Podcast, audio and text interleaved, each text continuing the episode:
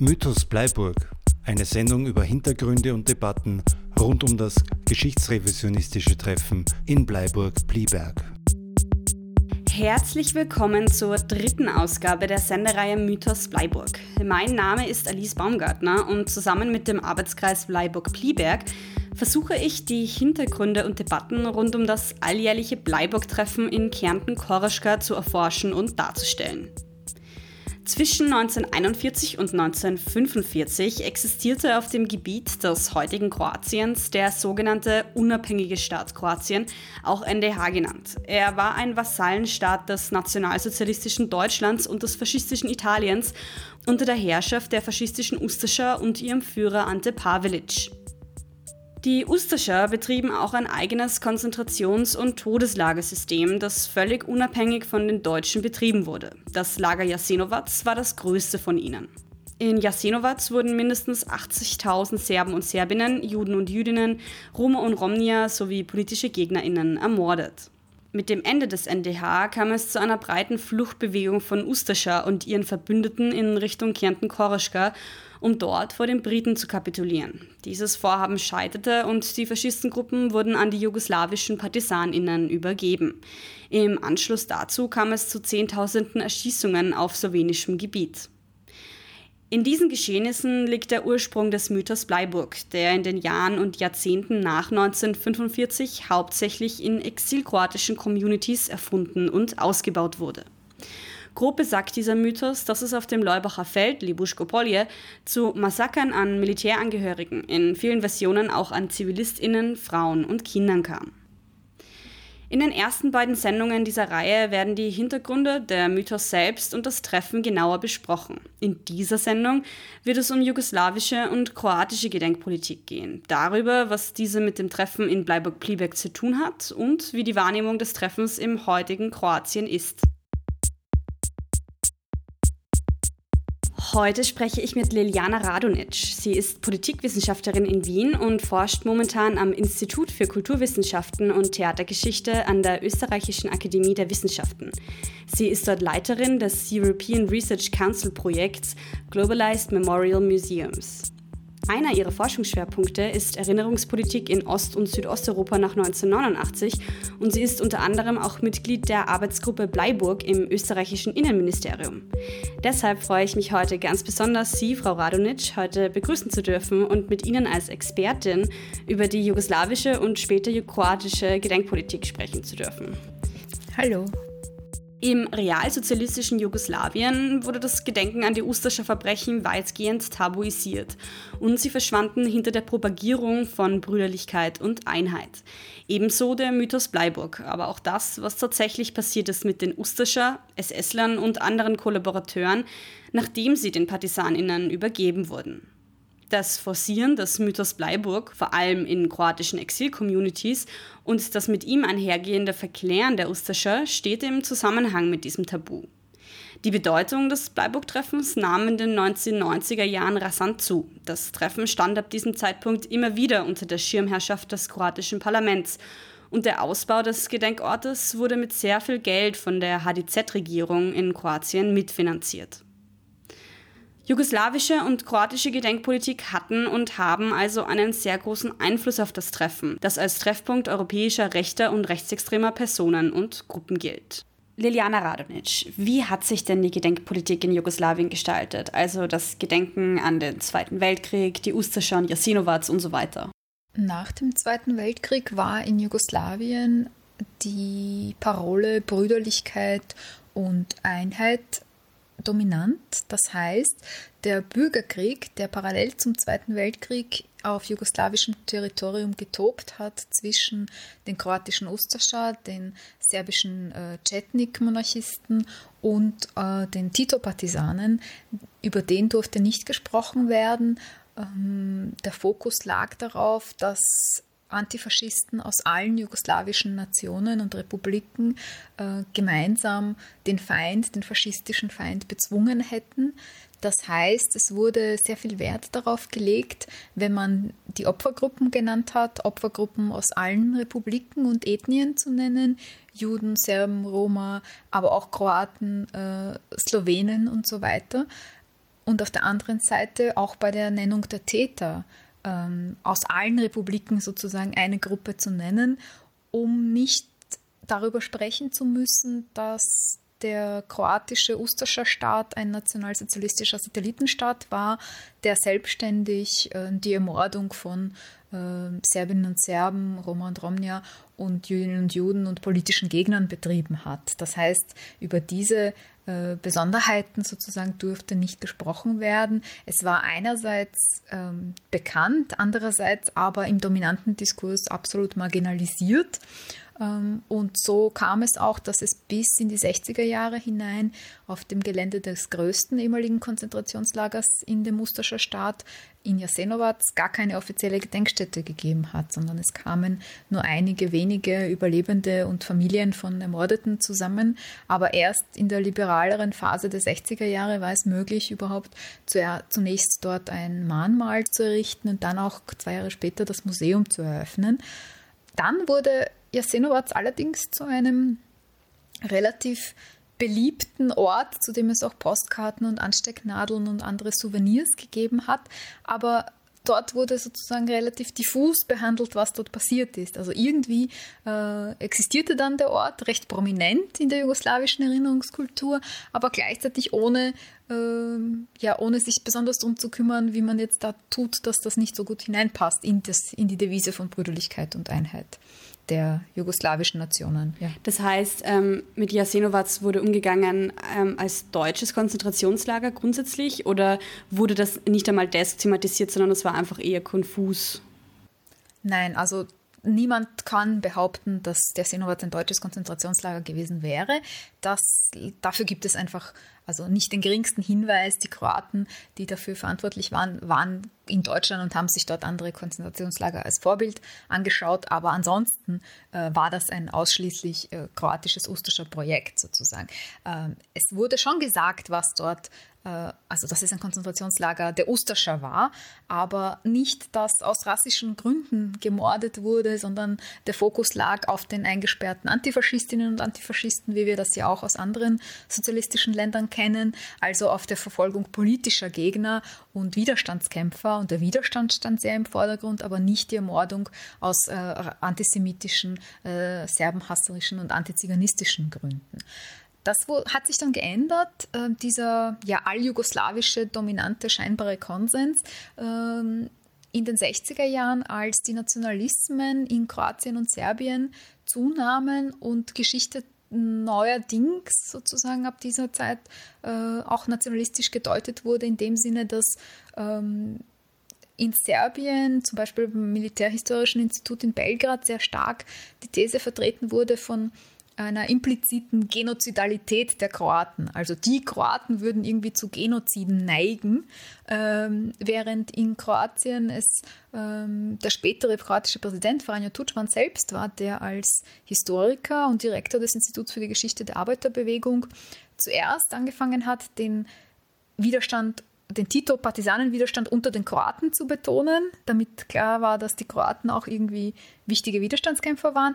Dann aber zunehmend die Rolle der äh, normalen äh, Armee unter Anführungszeichen unter, im Ustascher Regime äh, zu verklären und die ein bisschen zu verharmlosen und dann überhaupt später dann ähm, äh, also sich immer stärker geschichtsrevisionistisch zu orientieren. Das heißt, ab den 60er Jahren bricht dieser, wird dieser Konsens zumindest oder dieses Dogma äh, des Antifaschismus äh, in Frage gestellt zusehends. Ähm, das wird dann unterdrückt und wird dann aber ab den 80er Jahren ein wichtiger politischer Mobilisierungsfaktor, weswegen ich dann auch vom Krieg um die Erinnerung spreche in Bezug auf den Krieg der 90er Jahre. In Jugoslawien wurden also der NDH und die Verbrechen der Ustascha wenig thematisiert. Es wurde eher der Versuch unternommen, Einheit zu schaffen, indem jede Gruppe, also jede jugoslawische Teilrepublik, zugleich als Opfer und auch als Täter dargestellt wurden.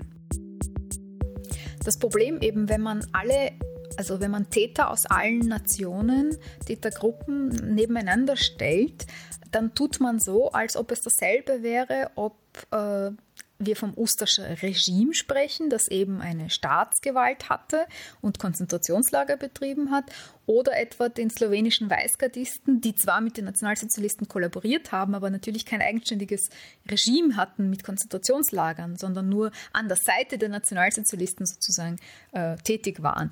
Oder auch äh, den Chetnik, die zwar fürchterliche Massaker an der Zivilbevölkerung begangen haben, aber wiederum auf, auf eine völlig andere Art sozusagen agiert haben als ein staatliches Regime. Das alles wird verwischt und über einen Kamm geschert, wenn man sozusagen nur darum bemüht ist, aus jeder Gruppe eine Tätergruppe zu benennen. Auf diese Täter aus, den, aus der Gruppe der anderen wurde dann ab den 60er Jahren verstärkt hingewiesen im, im zunehmenden Nationalismus, dann eben wieder ähm, unterdrückt und dann ab den, 90er, ab den 80er Jahren war das dann das Um und Auf sozusagen der, der Mobilisierung. Franjo Tučman war ein kroatischer Historiker und ab 1990 der erste Präsident Kroatiens nach dem Zerfall Jugoslawiens. Ende der 1980er Jahre, also noch während der Zeit des Realsozialismus, legte Tutschmann ein Buch vor, in dem er unter anderem behauptet, in Jasinovac wären nur zwischen 30 und 40.000 Menschen ums Leben gekommen, also wesentlich weniger als historisch nachgewiesen. Heute wird ja wie erwähnt von mindestens 80.000 Opfern ausgegangen.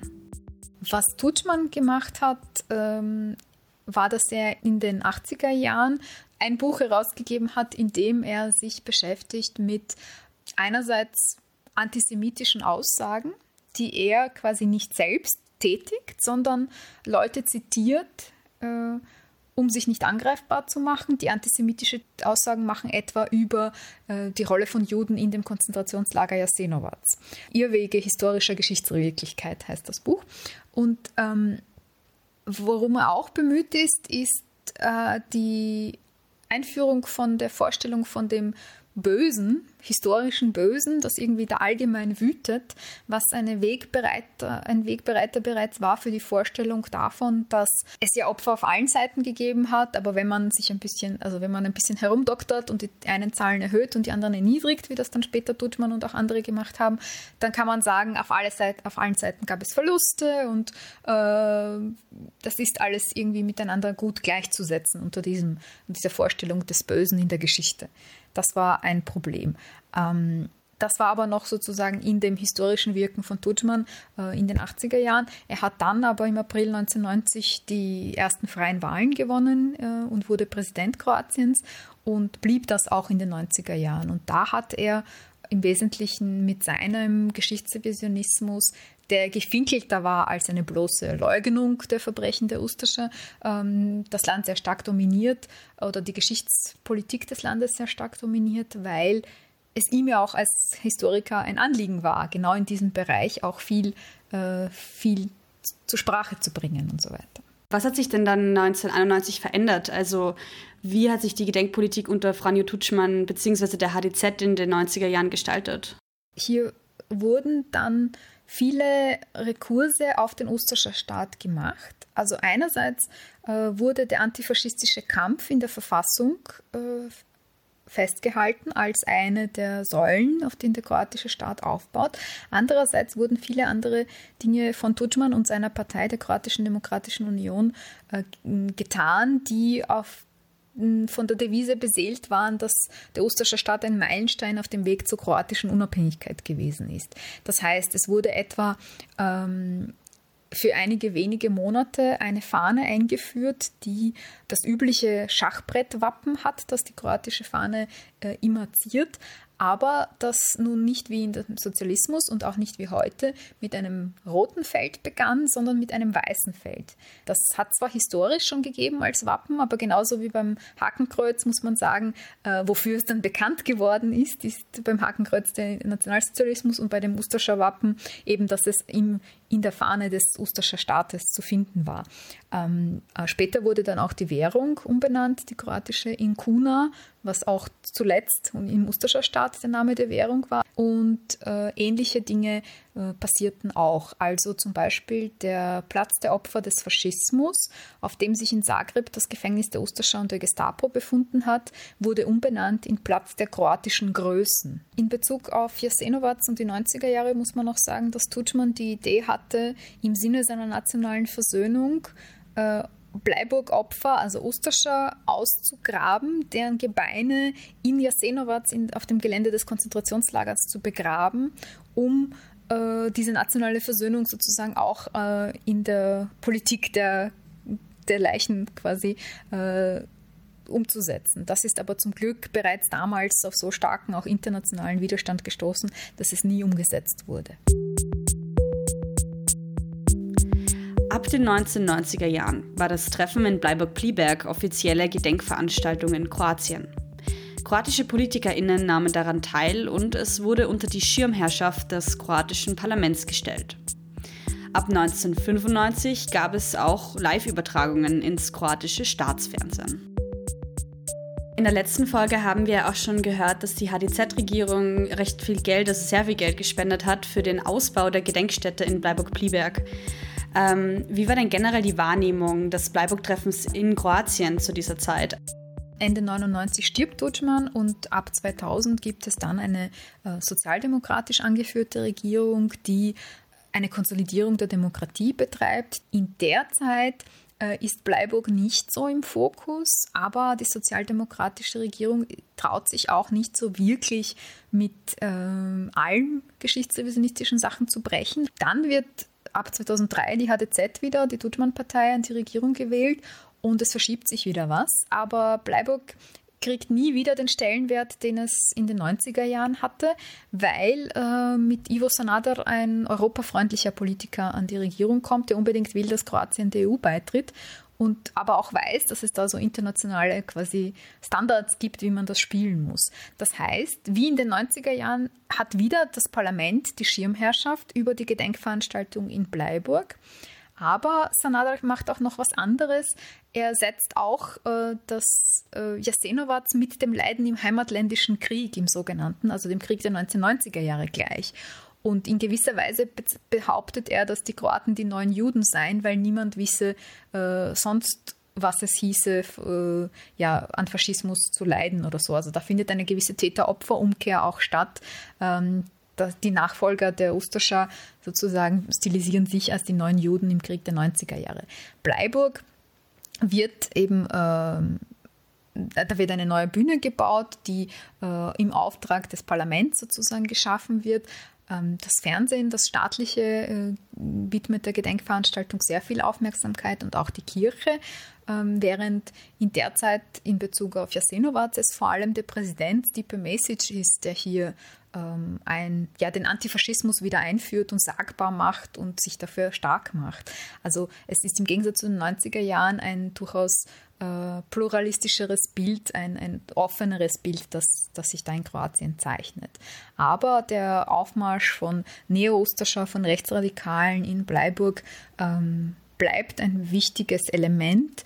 Ähm, ja, eine, eine ja, Versammlung radikaler Kräfte und äh, ich würde sagen, einer Minderheit, der es tatsächlich um ein schlichtes Totengedenken geht, während es der Mehrheit, äh, während die Mehrheit zumindest kein Problem mit dem Gedenkstein hat, der dort steht, auf dem, auf dem Bleiburger Feld, auf dem steht äh, Ruhm und Ehre der gefallenen kroatischen Armee. Also nicht etwa ein schlichtes äh, Trauern um kroatische Soldaten, sondern Ruhm und Ehre dieser als kroatische Armee bezeichneten äh, Ustascher Armee. Kann man das Gedenken äh, in Bleiburg als solches auch als Identifikationsmoment in Kroatien verstehen. Es wird ja oft gesprochen über Gedenkpolitik als sozusagen politisches Instrument in extrealsozialistischen Ländern, also als, als Instrument zur Identitätsbildung. Kann man das in dem Fall so einordnen? Also 1990, 91 gilt das auf jeden Fall als Überwindung der, des sozialistischen Lügen dass man jetzt endlich über Bleiburg sprechen darf. Die Standardformulierung ist äh, Bleiburger Tragödie und Kreuzweg. Die Märsche der Gefangenen zurück nach Jugoslawien werden als Kreuzweg bezeichnet, größtenteils auch in Schulbüchern ohne Anführungszeichen. Ähm, das heißt, das Leiden des kroatischen Volkes und der kroatischen Armee wird mit dem Leiden Jesu gleichgesetzt. Eine andere Parallele ist, dass vom kroatischen Holocaust in Bleiburg gesprochen wird. Ähm, das ist sicher grundlegend für die ja, Neuschreibung der kroatischen Geschichte nach 1990 und auch deswegen interessant, weil es dadurch auch entscheidend äh, dazu beiträgt, wie man die Frage beantwortet, was für ein Staat ist dieser neue kroatische Staat geworden. Auf welches Erbe hat er sich mehr gestützt sozusagen? Auf das Völkische, auf das Faschistische oder auf das Antifaschistische? Ähm, und diese starke Rolle, die Bleiburg zukommt, würde ich sagen, beantwortet diese Frage. Und der neue kroatische Nationalismus nimmt stärkere Anleihen beim völkischen Nationalismus als ähm, auf eine antifaschistische Tradition zurückzugreifen. Mit dem sozialistischen Geschichtsnarrativ sozusagen und dem sozialistischen Regime, dem sozialistischen Jugoslawien, wird auch der Antifaschismus delegitimiert, verabschiedet als Mythos, als Lüge sozusagen. Wie wird denn das Bleiburg-Treffen heute wahrgenommen in Kroatien, beziehungsweise was hat es für einen Stellenwert in Kroatien? Naja, lange Zeit hatten wir jetzt seit 2016 ähm, in Kroatien die Doppelrolle der HDZ sowohl als führend äh, in der Regierungskoalition als auch äh, als Partei, die die Präsidentin stellt. Das ist eine, wie wir auch aus äh, äh anderen osteuropäischen Ländern wissen, eine gefährliche Konstellation, die auch antidemokratische Tendenzen hat. Das war von 2016 bis 2020, Anfang 2020 so, dass äh, niemand äh, Bleiburg in Frage stellen würde von weder Präsidentin noch ähm, Regierung. Seit Anfang 2020 haben wir eine interessante neue Situation. Es ist nämlich der frühere sozialdemokratische Premier jetzt der Präsident des Landes. Und das macht es, dass es ähm, ja wieder interessanter wird und es viel mehr Deutungskämpfe gibt. Denn äh, Milanovic, der Präsident, hat ganz explizit jetzt schon mehrmals ähm, sich von einer Veranstaltung entfernt, von einer offiziellen äh, Veranstalt Gedenkveranstaltung entfernt, weil dort ähm, Kurse auf den Usterscher Staat äh, stattgefunden haben. Also in dem einen Fall haben sich drei Männer mit T-Shirts äh, vor ihm aufgebaut und auf den T-Shirts stand äh, der Usterscher Spruch für die Heimat bereit, da Doms Bremni. Darauf drehte er sich um und verließ die Gedenkveranstaltung. Und jetzt wieder, äh, gerade im Jänner 2021, äh, war wieder so ein Fall und da hat er dann auch noch den Premier angerufen, der noch gar nicht eingetroffen war, ihn informiert und der ist daraufhin auch nicht erschienen.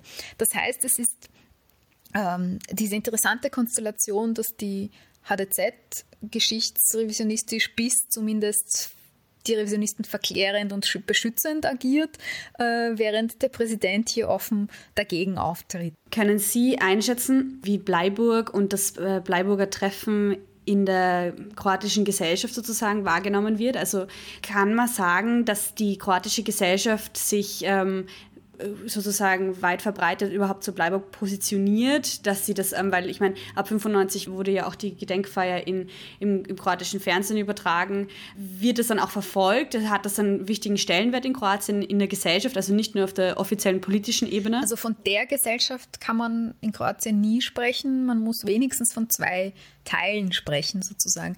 Der offensichtlich äh, langen Mehrheit, die die HDZ wählt also langjährigen Mehrheit einerseits und andererseits dem Teil, der sich eher links oder auch liberal äh, bezeichnen würde, der Gesellschaft, die eben in der Minderheit sind, aber trotzdem auch eine, eine ihre sozusagen Sicht auf die Geschichte ähm, vertreten.